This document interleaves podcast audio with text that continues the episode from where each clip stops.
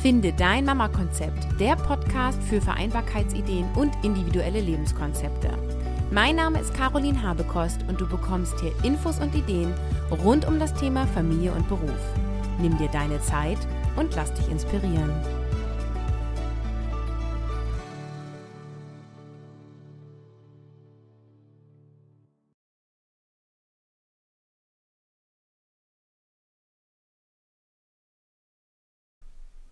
Hallo und herzlich willkommen zur Episode 22 und auch hier wieder heute eine Special Edition sozusagen, eine spezielle Episode, denn ich wurde erneut zum Liebster Award nominiert und mache da wie beim letzten Mal auch eine Podcast-Episode zu. Und den Blogartikel zu diesem Podcast findest du wie immer in den Show Notes.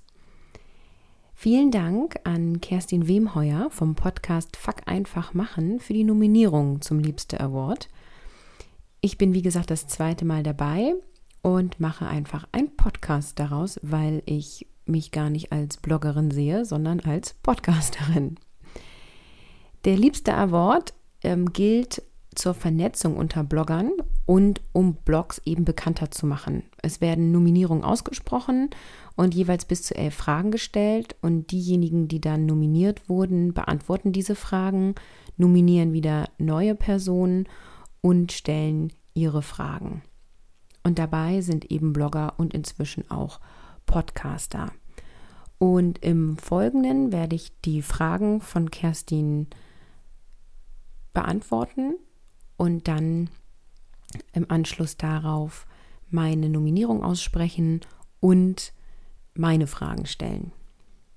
Die erste Frage, die Kerstin gestellt hat, lautet, nenne mir ein Zitat, das dich inspiriert hat oder dich schon länger begleitet in deinem Leben.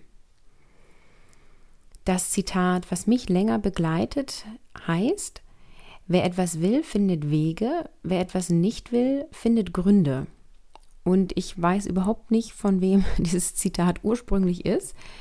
Wenn du es weißt, dann schick mir doch mal eine E-Mail.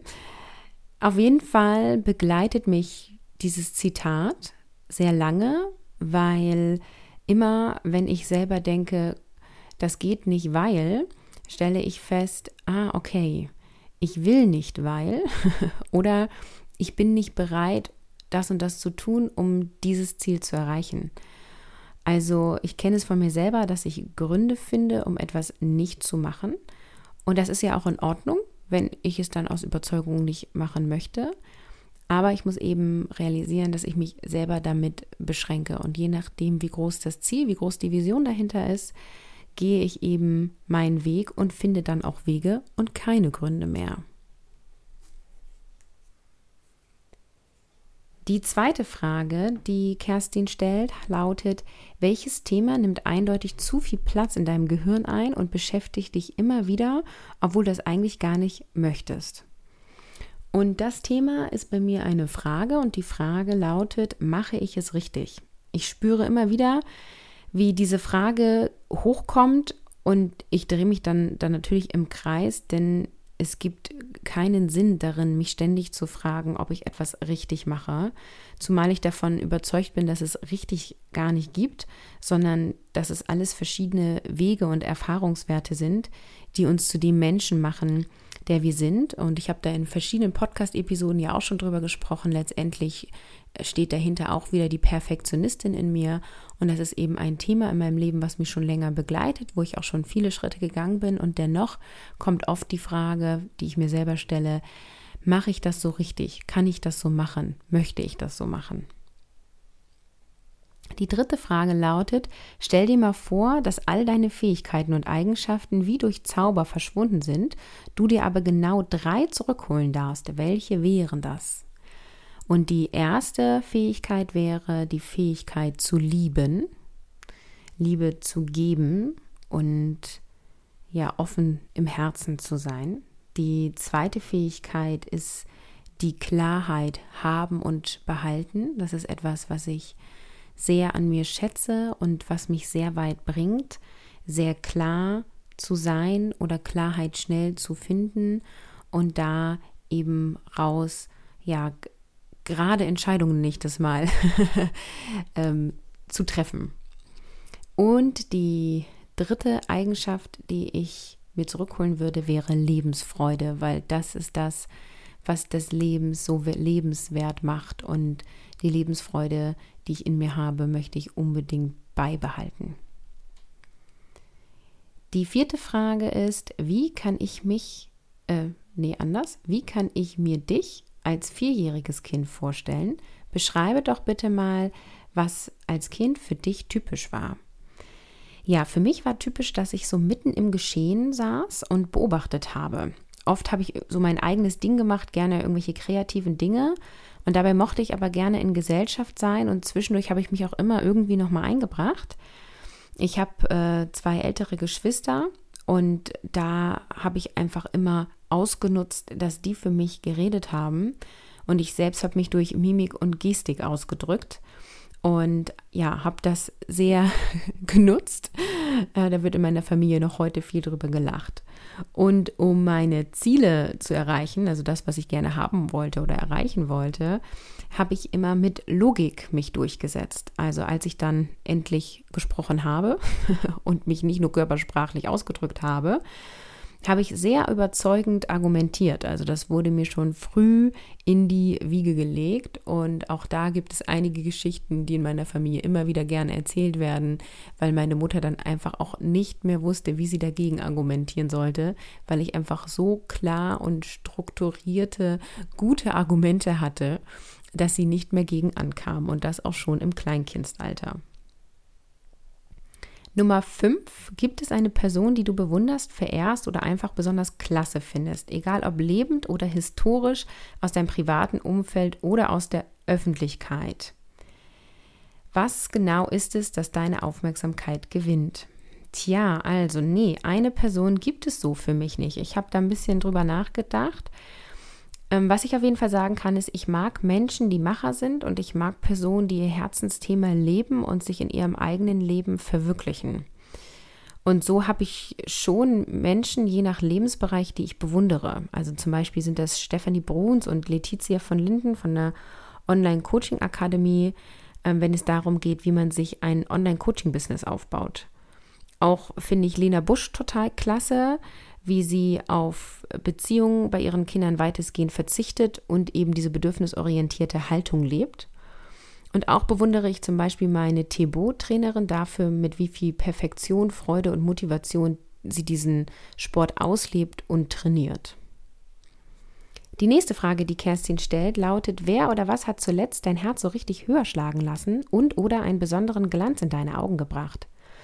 Ja, und das war ein Feuerwerk. Ich war mit meinem Mann im August ähm, über eine Nacht in Hannover und habe mir in den Herrenhäuser Gärten ein professionelles Feuerwerk angeguckt und das war gigantisch und hat mein Herz höher schlagen lassen. Frage 7 lautet, was ist momentan deine größte Herausforderung, die du öffentlich machen magst? Das heißt Technik. Und ich spüre schon die Aggression in mir, wenn ich das Thema hier anspreche. Ich habe diesen Monat mein erstes Webinar gegeben und überhaupt erstmal zu entscheiden, mit welchem Tool ich arbeite und wie ich alles einrichte und wie ich dann das Eintragungsfeld mit meiner E-Mail-Liste verbinde und so weiter war für mich eine große Herausforderung. Von der Theorie her hatte ich mir angeeignet, wie das geht, aber wenn es dann halt nicht so funktioniert, wie ich mir das in dem Tutorial angeguckt habe oder wie es in meiner Anleitung steht, verliere ich sehr schnell die Geduld, mich damit auseinanderzusetzen und es kostet einfach alles so viel Zeit. Ich kann mich irgendwie nicht drei Stunden damit beschäftigen, welchen Webinaranbieter ich nutze. Dann ist irgendwie schon ein Fünftel meiner Arbeitswoche mehr oder weniger vorbei je nachdem, wie ich es rechne. Wenn ich die Arbeits Zeiten abends noch mitrechne, habe ich noch mehr. Aber ja, ich habe einfach das Gefühl, Technik raubt mir viel Zeit und das ist auch was, was ich mehr und mehr abgeben werde. Frage 8 war für mich die schwerste. Sie heißt, um welche Legende werden wir alle in 40 Jahren trauern? Tja, und da habe ich mir Gedanken gemacht und überlegt und ich finde das Wort Legenden ist so groß und so eine richtig klare Antwort habe ich da irgendwie für mich gar nicht. Vielleicht habe ich jetzt gedacht, Mark Zuckerberg, also Gründer und Vorstandssitzender von Facebook, denn ich finde, Facebook ist was, was meine Generation total verändert hat und viele neue Möglichkeiten dadurch geboten werden und ich ja eben auch Facebook als mein primäres soziales Netzwerk nutze und es auch sehr gerne nutze. Allerdings weiß ich nicht, ob man das unbedingt als Legende bezeichnen kann. Es ist eher eher eine Innovation, eine gute Idee oder wie auch immer man das beschreiben möchte. Und ähm, um welche Legende wir trauern werden in 40 Jahren, war ja die Frage. Und ähm, ich hoffe doch, dass Mark Zuckerberg dann noch lebt, denn ähm, er müsste dann ja irgendwie 70, 75, irgendwie so Jahre alt sein. Wenn ich das richtig im Kopf habe. Das habe ich jetzt nicht recherchiert, wann genau er geboren ist. Frage 9. Ist der Weg das Ziel oder steht eher das Ziel im Weg? Wie handhabst du das?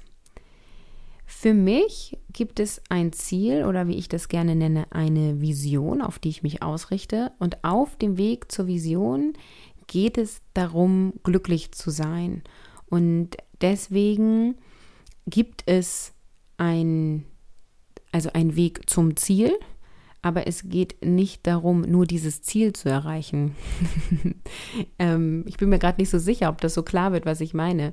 Also wenn ich mich entscheiden müsste zwischen der Weg ist das Ziel oder steht das Ziel im Weg, würde ich eher sagen, der Weg ist das Ziel, aber es geht eben nicht nur um diese Zielerreichung, sondern es geht dabei darum, Erfahrungswerte und Zwischenziele auf dem Weg dahin zu erreichen und wenn ich ein Ziel erreicht habe, mich auch wieder neu auszurichten und die Vision größer zu machen oder anders zu machen oder auf einen anderen Lebensbereich die Priorität zu setzen. Die nächste Frage lautet, gibt es eine Filmszene, die dir tatsächlich einmal passiert ist? Und da kann ich gar nicht viel zu sagen, weil die Antwort ist nein, die gibt es gar nicht. Und die elfte und letzte Frage lautet, durch welches Verhalten hast dich das letzte Mal ein anderer Mensch überrascht?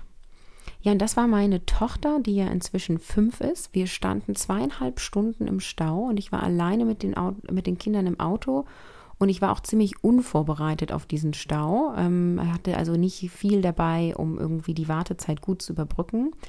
Wir waren alle ziemlich genervt und ja, als wir dann nach Hause endlich ankamen, fragte mein Mann unsere Tochter, und wie war dein Tag? Und sie sagte, total toll, als wir über die Baustellenampel rübergefahren sind, hat Mama laut Juhu geschrien. das war toll. So, und das hat mich so begeistert, weil sie den Fokus auf diese drei Sekunden Freude nach zweieinhalb Stunden nervigen Stau gesetzt hatte. Und sowas begeistert mich und davon lerne ich selber. Spannende Fragen und ich hoffe für dich auch spannende Antworten. Kerstin hat ihre Nominierungen ausgesprochen und vorab nicht geklärt, ob die Nominierung angenommen wird. Denn ihr Motto lautet ja auch, fuck einfach machen. Und sie hat allen Nominierten freigestellt, ob sie die Nominierung annehmen oder nicht. Und das fand ich ein total gutes Vorgehen. Und deswegen mache ich das einfach nach. Und deswegen spreche ich jetzt die Nominierung aus. Und die Nominierten haben jetzt noch, also bis jetzt noch keine Ahnung, dass sie jetzt hier genannt werden. Als erstes nominiere ich Verena Hein von Mama Meditation. Dann nominiere ich Stefan Mantel von dem Podcast Papa at Work, was übrigens der Podcast ist, der so ein Pendant zu meinem bildet. Also, liebe Mamas, die hier zuhören, wenn ihr äh, eurem, also dem Papa eurer Kinder einen Podcast ans Herz legen wollt, dann diesen. dann Annabel Galster von nestkinder.de, Julia Bock von Traumkarriere mit Kind, Claudius Reber von glücklichefamilien.de, Katrin Nice von Nice Coaching, Dani von Mama Heldin, Jasmin von Mama Gründet, Christine von Diamond Coaching und Anna von anna-ningen.de. Und ja, ich weiß, dass ich einige von euch schon mal nominiert habe, als ich selber auch nominiert war. Und ja, ich freue mich, wenn du wieder mitmachst. Ähm, wenn du nicht dabei sein möchtest, dann lass es einfach. Nichts und niemand wird dir böse sein. Es ist einfach eine Nominierung, die du annehmen kannst oder nicht. Und es gibt auch keine Zeitvorgabe. Aber wenn du dabei bist, dann hör jetzt weiter zu, denn die Fragen lauten erstens, was ist für dich eine gute Mutter? Zweitens, welche drei Werte möchtest du deinen eigenen Kindern unbedingt vermitteln? Drittens, lebst du echte Vereinbarkeit von Beruf und Familie? Wenn ja, wie? Worin bist du Experte oder Expertin? Nummer 5. Was ist deine Vision im Leben? Wo möchtest du hin? Sechstens. Welche Spuren möchtest du am Ende deines Berufslebens hinterlassen haben? Siebtens. Was würdest du tun, wenn du nicht scheitern könntest? Nummer 8. Welche Frage wird dir in deinem Business am häufigsten gestellt und wie lautet darauf deine Antwort? Nummer 9. Wie oft hörst du Podcast und welche hörst du am liebsten? Nummer 10. Welche Frage würdest du dem Orakel von Delphi stellen? Und Nummer 11. Was möchtest du an deinem 80. Geburtstag über dein Leben sagen können? Ich freue mich auf eure Antworten und sehr gerne könnt ihr eure Blogartikel in dem Kommentarfeld auf meiner Podcast-Seite rein kopieren. Dann können all diejenigen, die diese Episode hören und Lust haben, eure Antworten zu hören, die direkt finden. Ja, für heute verabschiede ich mich und sage Tschüss, bis nächste Woche.